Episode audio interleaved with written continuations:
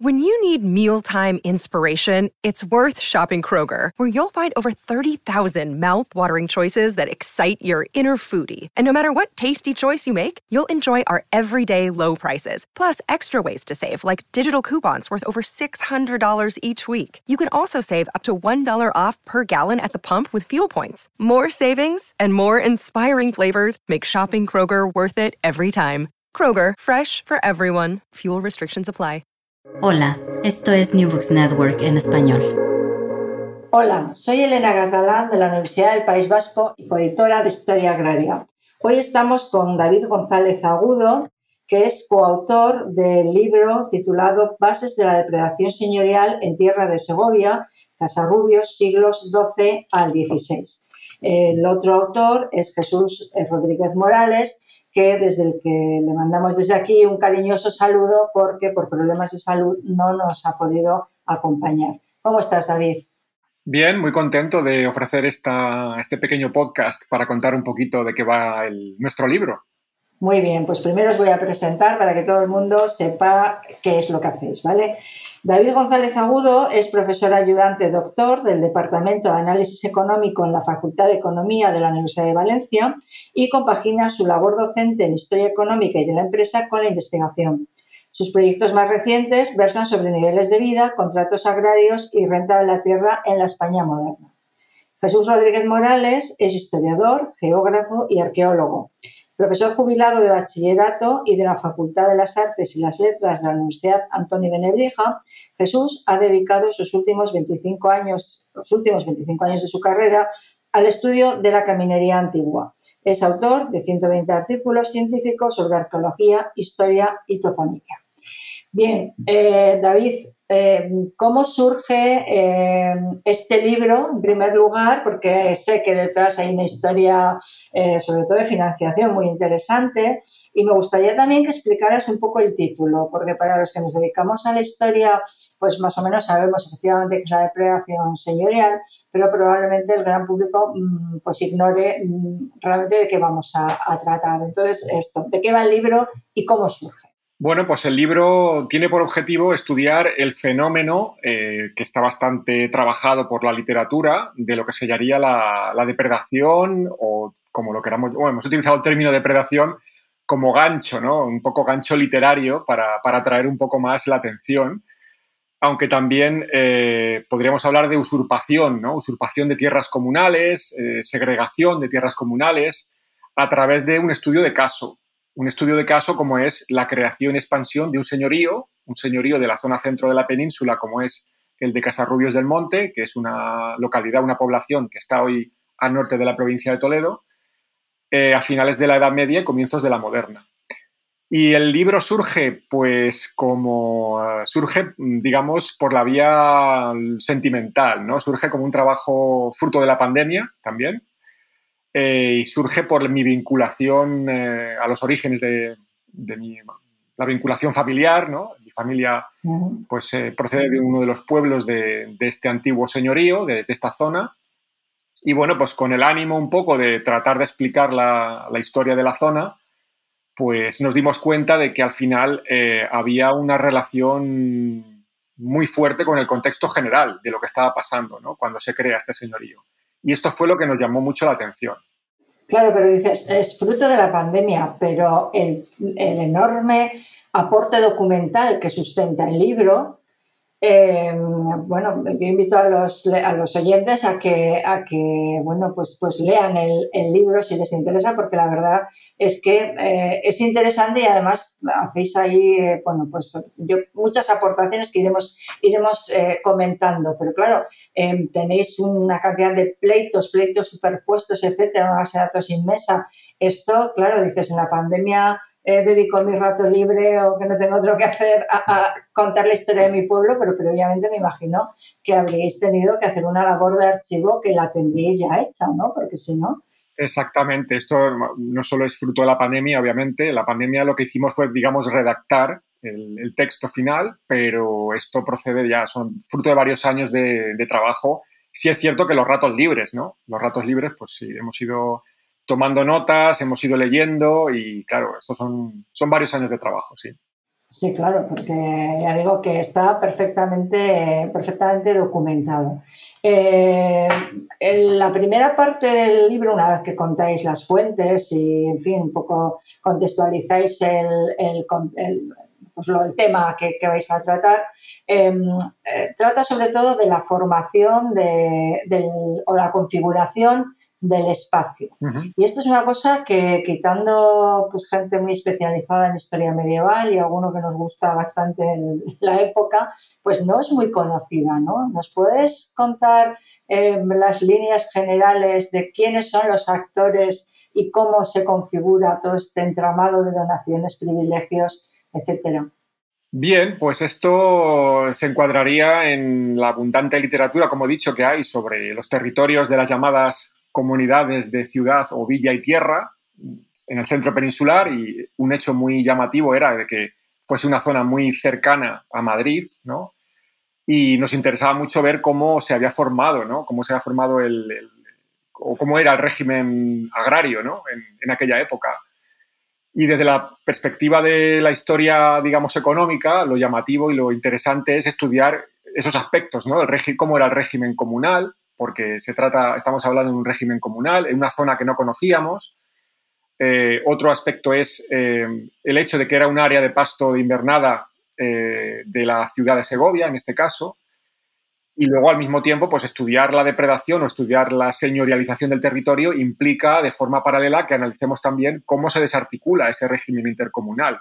Una desarticulación que va a ir más allá de, de la propia Edad Media, ¿no? Va a entrar incluso en la Edad Moderna y va a enlazar incluso con toda la literatura que hay sobre eh, venta de baldíos, de jurisdicciones en los siglos XVI, hasta, hasta el siglo XVIII prácticamente, ¿no? hasta la caída del antiguo régimen. Y por eso nos parecía un, tema muy interesante. ¿no? A mí, fíjate, lo que me ha llamado la atención de toda esta parte, claro, también es por, por mis propias eh, vivencias de, investigación, ¿no?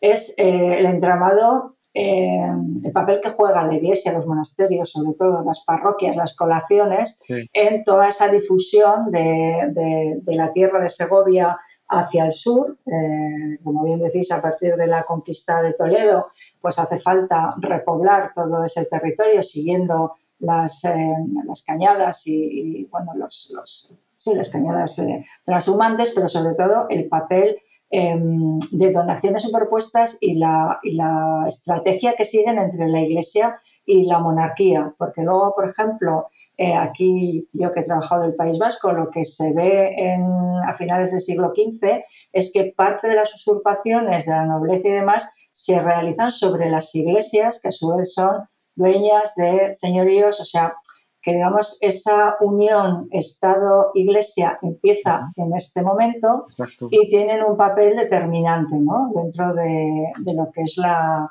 difusión y, la organización del, territorio, las colaciones y demás. Sí, de hecho, en un primer momento, el territorio que trabajamos, que es una de las áreas meridionales, que es ultraserranas de, de la tierra de Segovia, que es decir, son los territorios que están al otro lado de la Sierra de Guadarrama, lo que ellos llamaban Allende la Sierra. Era un área muy poco poblada en, la época, en la época de la reconquista y la repoblación, y de lo que tratan de hacer primero es eh, dárselo a la iglesia. Primero se lo dan a la Catedral de Segovia, este territorio, que es el, territorio del antiguo alfoz de una ciudad islámica como era Calataliza, que hoy se encuentra en, en Villaviciosa de Odón, era un castillo con un alfoz, y se lo dan a la Catedral de Segovia, pero la catedral, la iglesia segoviana no, parece que fuese capaz de, repoblar el territorio y a través de un trueque pues se lo dan al Consejo Segoviano. Es decir, el Consejo Segoviano, que en aquel momento parece que está eh, en ascenso, ¿no? En la época de la Reconquista, pues es el, encargado de, repoblar esto. Y en cuanto al tema de las colaciones, también es muy interesante porque se replica, digamos, un poco la división por parroquias o por colaciones de la ciudad de Segovia, en lo que sería el área, ¿no? la tierra, ¿no? Se hace un poco esa, se transpone, ¿no? Esa, división. Y bueno, de lo que se trata es un poco de, aprovechar ese, esa, división administrativa, ¿no? Que, de la que ya la Iglesia tenía probablemente experiencia, ¿no? No, bueno, lo, lo, que pasa con la iglesia en esa época es que el obispo es un señor más y entonces al final lo que está cediendo son los derechos de parroquialidad O sea, que una cosa son derechos señoriales y otra los derechos de parroquialidad. Y al final la Iglesia es la única institución que controla y está presente en todos los territorios muy poblados o poco poblados. ¿no? Y eso se ve muy, muy bien a través de las donaciones que, que prestáis, o sea, que presentáis vosotros en la primera en la primera parte del libro. Bueno, ya te digo que, en fin, y perdón, me ha llamado la atención porque es mi tema y es un poco como dices, bueno, fíjate, aquí está todo esto que, que, vas contando de forma teórica, pero que se ve muy bien las donaciones y cómo se va configurando esos espacios de, de, poder, ¿no? En un espacio que es, que es, muy, que es muy amplio. Y luego, eh, sobre todo para la gente que no conoce, porque otra de las cosas que a mí me ha llamado mucho la atención y que no conocía y que he aprendido un montón es precisamente la configuración, o sea, de cómo se organiza esos, ese espacio comunal. dices, bueno, tierras comunales, ¿no? Y bueno, en principio cualquier vecino tiene derecho eh, a eh, cultivar o a, hacer sus animales, etcétera, pero toda la organización o todas las señales que se dejan entre, entre los vecinos, esto me gustaría que contaras porque me parece que es poco conocido y que representa muy bien cuál es la filosofía del mundo agrario en, en, este periodo. Este es un tema que nos costó entender, por lo menos a mí, porque yo no era experto en, en este tema, aunque he trabajado historia agraria, he trabajado renta de la tierra, pero no entendía muy bien cómo funcionaba, ¿no? Y aquí, eh, a través de otras lecturas, por ejemplo, el caso de los trabajos de Iñaki Martín Biso, en el caso de, otras ciudades del centro peninsular, pues eh, he podido ver que hay ejemplos paralelos y casos muy parecidos, ¿no? Y aquí lo importante a señalar es eh, el origen, ¿no? El, digamos, el, el, fin para el que se utilizan estas tierras. Es decir, estos son áreas de invernada, áreas tradicionales de invernada, que en un primer momento, en el momento este de la reconquista y la repoblación, eh, iban allí los ganados segovianos a invernar y todo el sistema económico se establece en torno a eso. Eh, entonces, como digamos que toda la economía está adaptada a, esa forma de vida, ¿no? Esa gente, pues digamos, se pasaba media, medio año en, las áreas de invernada y otro medio año en los, en los agostaderos, ¿no? Cuando volvían. Entonces, todo gira en torno a eso. Y es muy muy interesante ver, por ejemplo, el caso de los alijares o alishares, ¿no? segovianos, que es un caso muy parecido al de los de Vasos en la tierra de Ávila, que es una comunidad de villa y tierra muy parecida en ese aspecto, ¿no?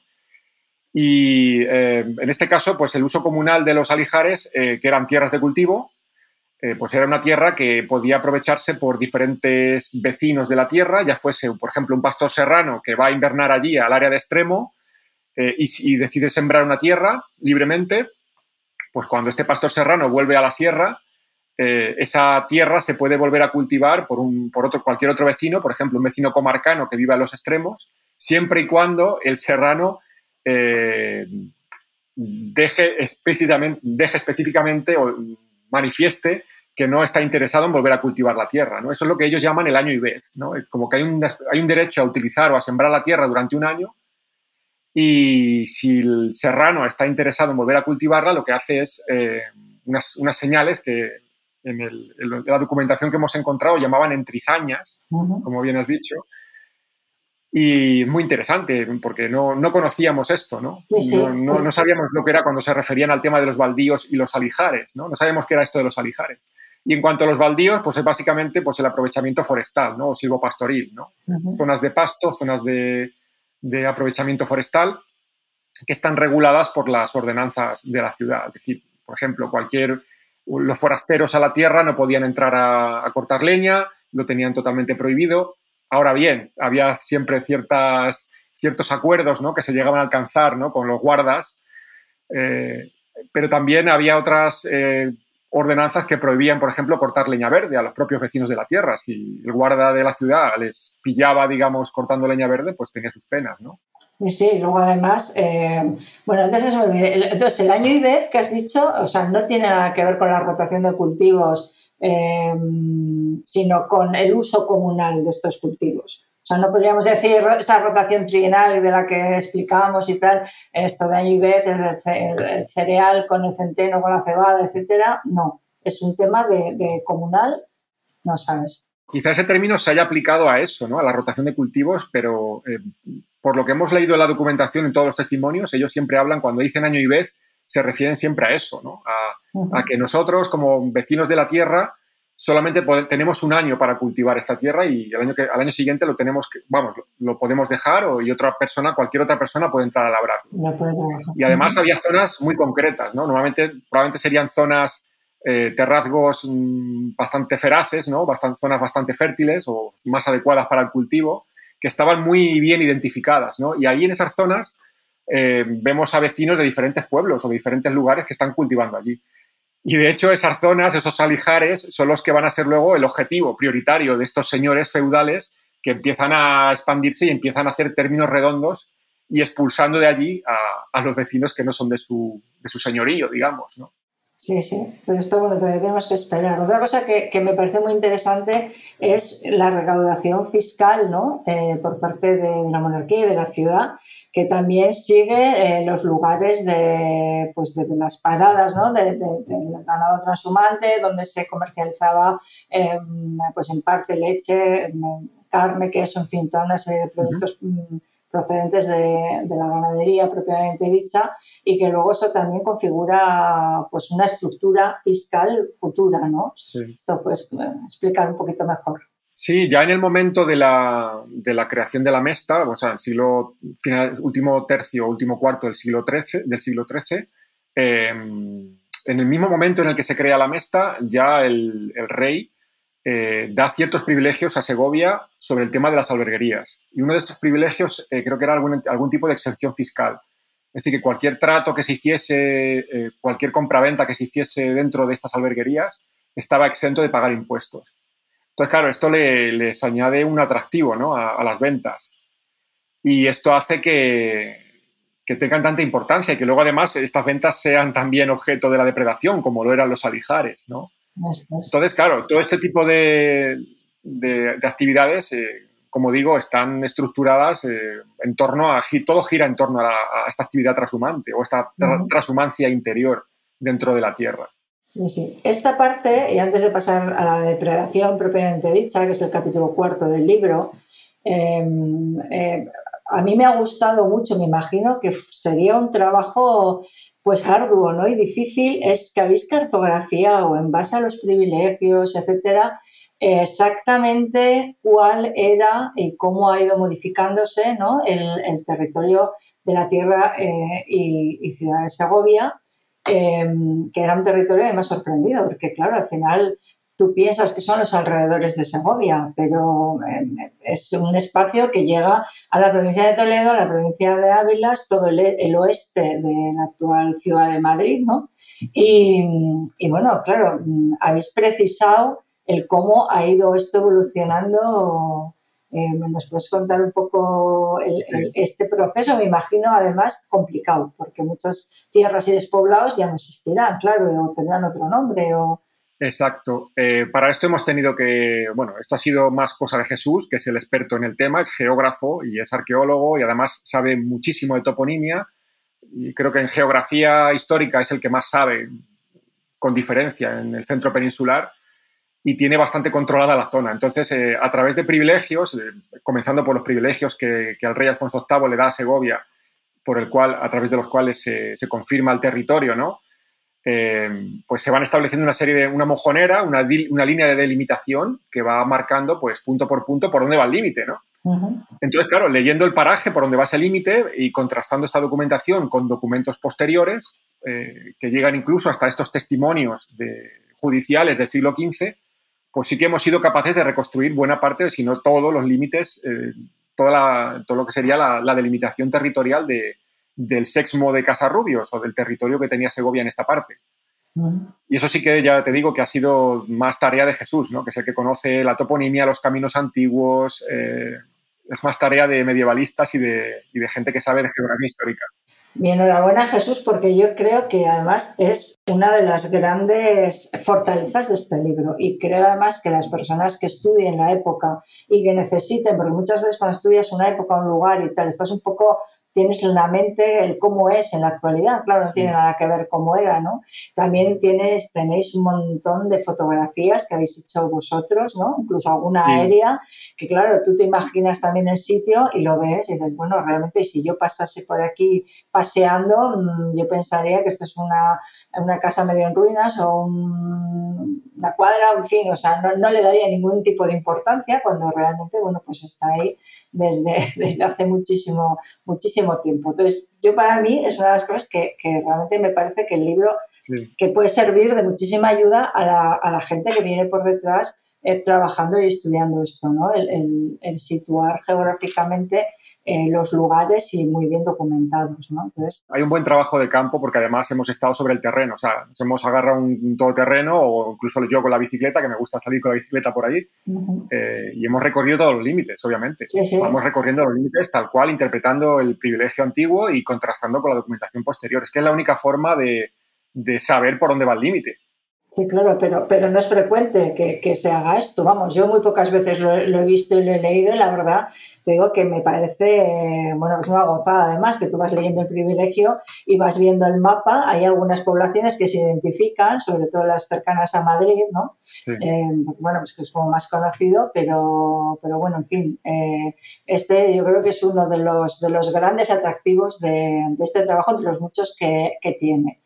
Bueno, entonces al final, eh, después de la batalla de las Navas de Tolosa, especialmente después de la peste negra, ¿no? con todo el cataclismo demográfico que hubo en toda Europa y por supuesto en Castilla, eh, las cosas empiezan a cambiar. Uh -huh. Entonces, bueno, cuéntanos un poco, porque ahí es donde empieza realmente el, el, la configuración urbana de lo que sería la ciudad de Segovia, con su, su, su eh, fortaleza y su eh, pujanza eh, en la industria alanera, fundamentalmente, ¿no? Eh, y todo lo que ello conlleva, más un fortalecimiento del poder señorial en un momento de inestabilidad política. Entonces, la conjunción de estas dos cosas va a cambiar el territorio y la situación.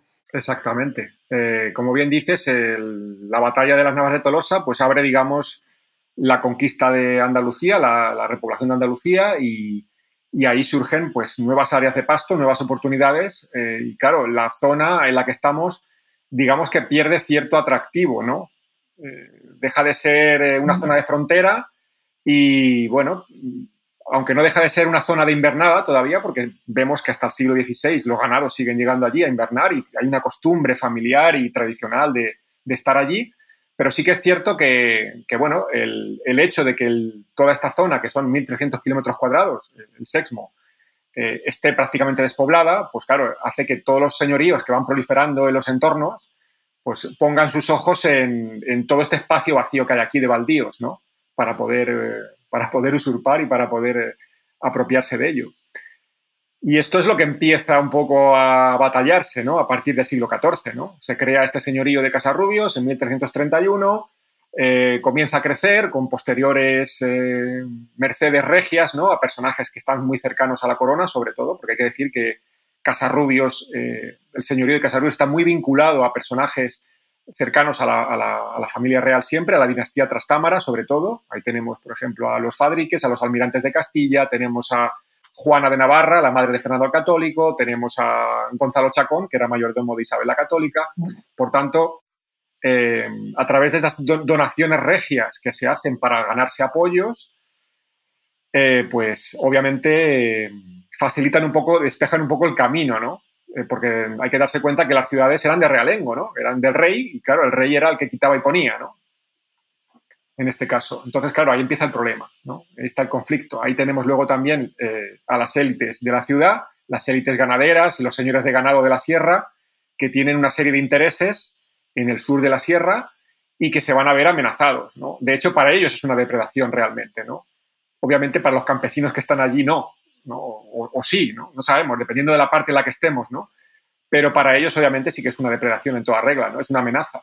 Y ellos se van a defender, ¿no? Se van a defender eh, física y judicialmente ante esta depredación, como ocurre en otros sitios, ¿no? Sí, sí, pero al final, eh, en esta lucha, digamos, eh, realmente tampoco hay un ganador claro, ¿no? Porque hay una parte importante eh, que sigue vinculado a la ciudad de, Segovia, ¿no? Como, como, comunales. De hecho, una de las cosas que decís en vuestra introducción es la, la resiliencia que tienen todas estas instituciones medievales y que han llegado hasta, hasta nuestros días, ¿no? Y el, el, reforzamiento de, ese señorío de Casarrubios, que es uno es importante dentro de, del, mapa señorial. señorial. Entonces, eh, bueno, en esas tablas, eh, ¿tú dirías que son tablas o, o, que realmente mm, la balanza se, se decantó más por las élites urbanas o por lo que es la ciudad de Segovia o más por el, en la parte sur es más señorial y en la norte más urbana, o, en fin, ¿cómo, cómo narrarías el partido al final? Bueno, aquí el, aquí el asunto es, yo creo, eh, el tema de los pleitos sobre términos, ¿no? el procedimiento judicial que se sigue, eh, y esto quien más puede saber sobre el tema son la gente que ha trabajado historia del derecho. ¿no?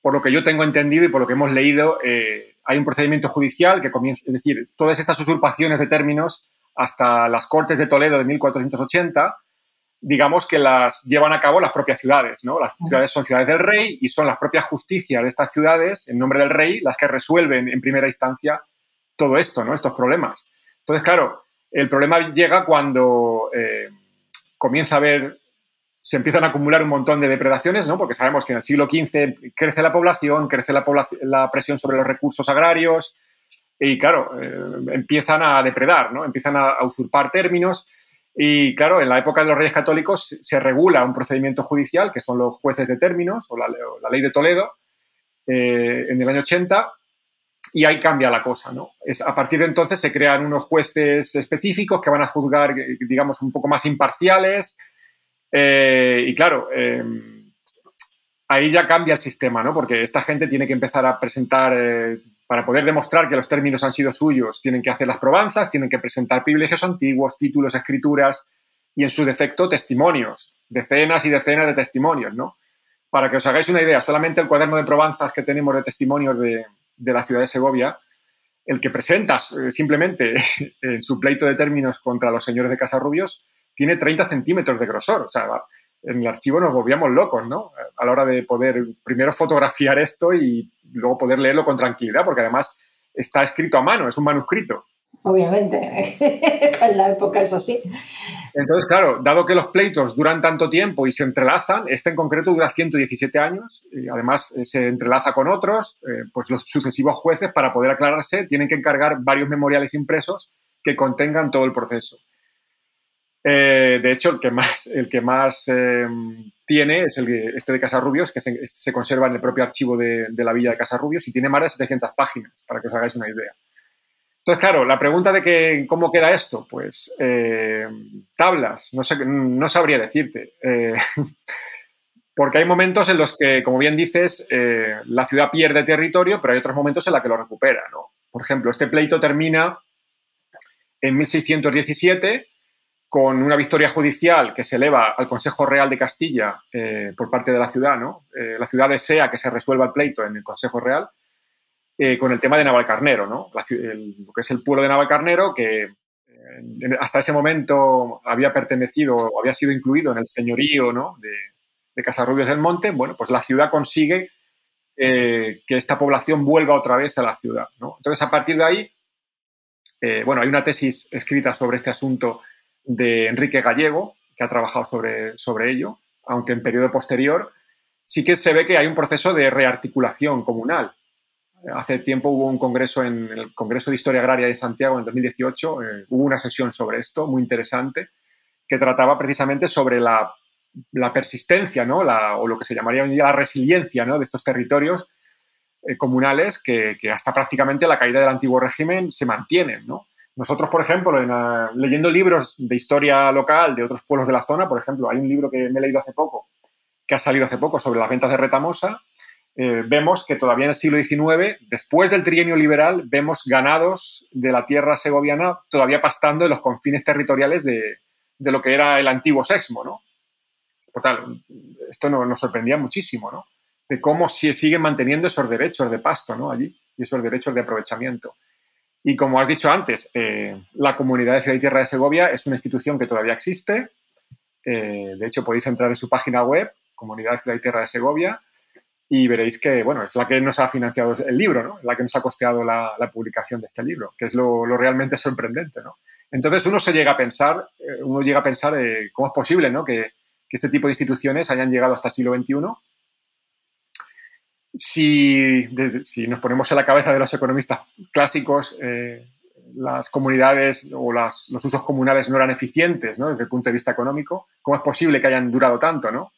Estamos ante una de las instituciones más antiguas de España. ¿no? Claro, claro. Es que, bueno, al final, si empiezas a echar atrás, dices, vale, ¿hasta qué punto? Yo no sé, porque no, no habéis llegado, ¿no? Los baldíos, la venta de baldíos y de propios y demás del siglo XVI, ¿no? En su momento trabajó más, pero luego otra mucha gente. Bueno, pues mm, afectan o no afectan, o porque es una zona muy montañosa y una zona de transhumancia, quizá pues su aprovechamiento no, no, es lo mismo que, la agricultura, eh, tierras de, labor. Eh, una decadencia de la industria textil, de la nera, que esto ha podido jugar a su favor bueno, me imagino que aquí, claro, podríamos entrar en, bueno, no sé, porque ya no, es vuestro ámbito, porque llegáis hasta, hasta el siglo XVI, que además me parece que, es el largo plazo, que también es una visión muy interesante la que dais de, toda la formación y de predación de, todo esto. Pero sí, sí, aquí podríamos entrar y discutir un, montón sobre, sobre esta cuestión, sí. De hecho, hay, hay cosas todavía que trabajar, eh, que es, digamos, lo que pasa después, ¿no? En la zona. Eh, hemos encontrado documentación que, bueno, eh, cuando tengamos tiempo y paciencia para poder trabajarla, creo que también nos va a dar bastantes sorpresas porque eh, hay un momento, por ejemplo, en el siglo XVIII, en el que se produce esta la junta de, se, conforma la junta de baldíos, por la cual, digamos que la corona intenta recuperar todos los terrenos que eran baldíos y ahí hay un conflicto con las propias comunidades de ciudad y tierra que eh, ellas defienden que esos territorios son suyos y bueno, pues la corona con tal de sacar dinero para poder vender esos eh, mm. estas tierras, ¿no? Pues hace un inventario, de todos, un reconocimiento de todos estos términos y hay una oposición por parte de la ciudad, ¿no? Y hay un pleito judicial, además, en el siglo XVIII que se llega a resolver a favor de la ciudad. Y hay un momento en el que en el siglo XVIII eh, vuelven otra vez los sapeadores con el privilegio famoso de 1208, el primero, ¿no? por el cual el rey Alfonso VIII había concedido a la ciudad todos estos territorios, vuelven otra vez a apear y a mojonar los antiguos territorios a raíz de esta victoria judicial, por lo cual es un asunto que va a traer cola. ¿eh? Va a traer cola incluso con la configuración de los actuales términos municipales de los pueblos que de los pueblos del sur, del Sexmo, ¿no? por ejemplo, Navalcarnero, en Villamanta, todos estos pueblos que en el siglo XVIII, eh, digamos que se hacen con el, se hacen con los términos, pues también van a tener problemas otra vez con la ciudad, ¿no? Por este asunto. Por tanto, hay como una, un interés, ¿no? Porque estos territorios sigan siendo utilizados al, menos en, el uso comunal, en el aprovechamiento comunal, ¿no?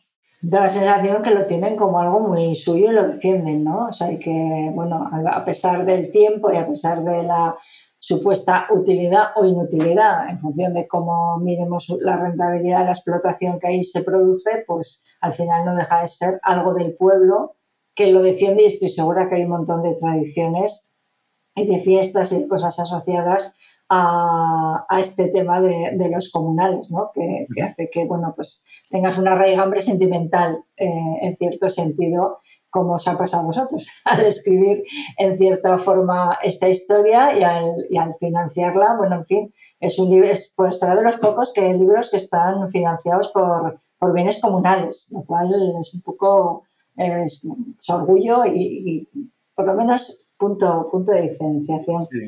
Eh, muy bien, David. No sé si quieres añadir o contar algo más que no hayamos eh, tratado y contado. Y desde luego, desde aquí, a pesar de que hemos contado muchas cosas, invito a todo el mundo a que lea el libro que está disponible eh, precisamente en, la web de, la Tierra de, Segovia, Comunales de Segovia. Y porque la verdad es que es muy, muy interesante. Pero bueno, quieres añadir lo que quieras, pues es el momento. bueno, añadir simplemente agradecer a, la comunidad de Ciudad y Tierra de Segovia eh, el que nos haya permitido publicar este libro, como ha publicado ya otros trabajos muy interesantes de campo, en este, en este caso, por ejemplo, eh, eh, bueno, y además está en vías de publicación también del trabajo de Enrique Gallego, con lo cual es muy importante conocer la, realidad, ¿no? la realidad agraria de, una zona concreta, una zona que, que creemos que es bastante interesante, ¿no? porque está muy cerca de Madrid, y, bueno, pues nos parece muy interesante mm, conocer cómo era el paisaje agrario, ¿no? también es otro tema, otra implicación que tiene, cómo cambia este paisaje agrario, los albores de la era moderna, cómo se pasa de una zona montuosa que estaba principalmente dedicada al pasto y al aprovechamiento forestal a ser cultivada, ¿no? Eh, principalmente cereal y viñedo, cómo se aplica la política de colonización, ¿no? el aprisio, ¿no? la presura, también es interesante ver cómo los nuevos pobladores se les ofrece la posesión de toda la tierra que pudieran romper sus yuntas, cómo les libran de pagar ciertos, digamos, la política de atracción ¿no? de, vecindario. ¿no? Y bueno, luego una vez poblado el lugar con un número suficiente de vecinos, se hace un concejo, cómo se conceden ordenanzas, se delimita una de esas, se hace el término redondo. O sea que es un caso de libro, digamos, ¿no? Es un caso muy paradigmático de cómo se, se señorializa un territorio que antiguamente era de realengo y de usos comunales. ¿no? Es como cambia una realidad, cómo pasamos de una realidad a otra. Sí, porque además es que parece como que siempre un territorio es de realengo, o es de señorío, o es de abadengo, o tal, y parece que es inamovible, ¿no? O sea, esto de que no se mueve nada desde la Edad Media y en la Edad Moderna, cuando, bueno, claro, ya hemos visto que efectivamente esto es así. Bueno, pues yo solamente espero que no esperéis a otra pandemia para continuar eh, toda la labor que tenéis, que tenéis por delante. Sí, bueno, esperemos que el libro tenga su, su eco, ¿no? Aunque es un libro que empezó, como digo, digamos, un trabajo de ámbito local, sí que, como decía, nos, hemos dado cuenta que tiene muchísimas implicaciones, incluso hasta el propio concepto de la, de la propiedad privada, ¿no? desde, desde, este punto de vista creemos que el trabajo tiene su interés porque muestra, como ya se ha indicado por algunos eh, autores, por ejemplo, el premio Nobel, Elinor Ostrom, ¿no? La complejidad que tiene el concepto de pertenencia, ¿no? En aquella época, lo que, lo que es el tema de la posesión, de la propiedad, cómo, cómo ha evolucionado ¿no? el tema de la pertenencia a lo largo del tiempo. Eso es un tema interesantísimo. Sí, desde luego, pues, pues bueno, animaros a que bueno, sigáis en este camino tan, tan interesante, habéis desbrozado, yo creo que es yo creo lo, más difícil, ¿no? Una vez que él empiece el ordenar toda esa documentación, toda esa cantidad de estos pleitos eh, farragosos, todos los que hemos trabajado en siglos XV, XVI, en fin, sabemos lo arduo y lo dificilísimo que es eh, primero leerlo, entender qué pone, entender los términos, eh, organizar esa información de manera coherente para saber, en fin, este es, pues es el trabajo de los buenos historiadores. Y bueno, y su, resultado, pues que trasciende en, un conocimiento más profundo de la realidad que, que, nos rodea. Y en este caso, cuando se trabaja con documentación judicial, hay que tener muchísimo cuidado, porque además que estás trabajando con documentos de partes, estamos trabajando ambas partes en la disputa, tenemos que utilizar una, fuentes, eh, digamos, secundarias, ¿no? o fuentes que nos sirvan de backup, ¿no? de, para poder asegurarnos de lo que, que, lo que están diciendo los testigos es cierto. ¿no? En este caso, nosotros contamos eh, con documentación del ayuntamiento municipal, digamos, ¿no? del ayuntamiento de Segovia y del ayuntamiento de Casarrubios, de ambas partes implicadas en el conflicto.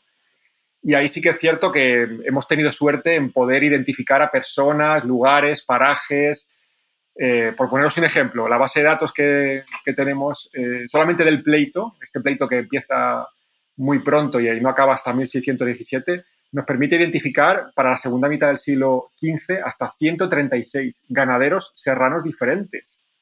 136 ganaderos serranos diferentes, eh, con su procedencia, con su destino habitual, con las vías, utilizadas que, las vías que utilizaban sus rebaños, en el movimiento estacional. Es un trabajo, como dices, muy, muy delicado, muy... Bueno, pero estoy segura de que también le podríais haber sacado otro rendimiento, porque esto que me estás diciendo de los ganaderos también te da para hacer un trabajo de, bueno, pues cómo se configuran las cabañas, ¿no? Me imagino si tenéis número de animales, las rutas pecuarias, en fin, o sea, te ofrece muchísimas posibilidades, no solamente, bueno, lo habéis sacado del pleito, pero que luego tiene muchas vías de investigación de futuro, ¿no? Sí, hay muchas ramificaciones. Ya veremos eh, por cuál nos decantamos, pero sí, pero sí ha abierto muchísimas líneas. Claro, esto es como una perita en dulce. Dices, bueno, o sea, me pego la matada de, buscar toda la documentación, de sistematizarla y tal, pero luego tengo aquí una base para poder trabajar y, poder ir por muchos caminos que, bueno, pues al final te acaban rentando. O sea, todo ese esfuerzo que no se queda en un, bueno, pues eh, hago este libro y ya está acabado, sino que, que tiene prolongación, prolongación de futuro. Así que cuando publiquéis, pues si seguimos por aquí, encantada de, volveros a entrevistar y que nos sigáis contando eh, pues bueno, todos, todos los avances. Y esto es un llamamiento a la gente, eh, a la gente que trabaja historia económica a que use fuentes primarias. La importancia de utilizar fuentes primarias. En este caso, por ejemplo, en el caso de los pleitos, nos, hemos dado cuenta de que eh, hoy en día con la tecnología que hay, podríamos habernos ahorrado muchísimo, muchísimo tiempo, por ejemplo, a la hora de identificar por ejemplo, hace tiempo estuve en un, eh, se organizó en la Universidad de Valencia un workshop sobre, sobre humanidades digitales, sobre lectura de textos antiguos y cosas de estas, que podría habernos ayudado muchísimo a nosotros, ¿no? en nuestro trabajo, sobre todo en el uso de la documentación judicial, que puede tener muchísima, muchísima utilidad.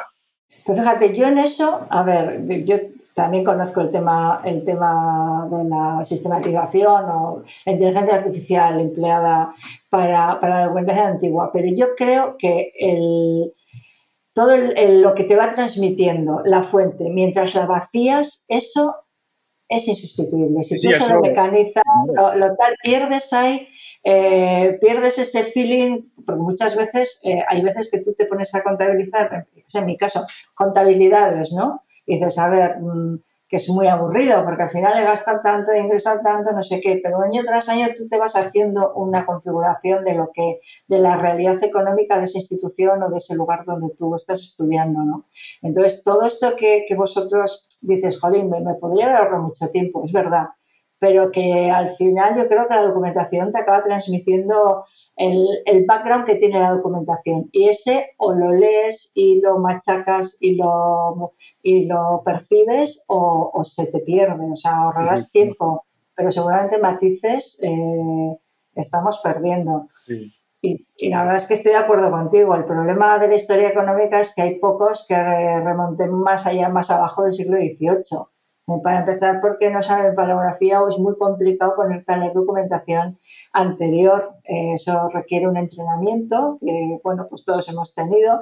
Las primeras veces no entiendes nada y tardas en leer un documento pues muchísimo tiempo y luego poco a poco pues vas habituándote al tipo de letra y se te va facilitando las cosas. Pero es un coste de entrada que, bueno, poca gente está dispuesto a aceptar y probablemente también nuestro caladero de, vocaciones, que son las facultades económicas, pues claro, ahí es mucho más eh, atractivo el estudiar la desigualdad, eh, con todo lo interesante que es, ¿eh?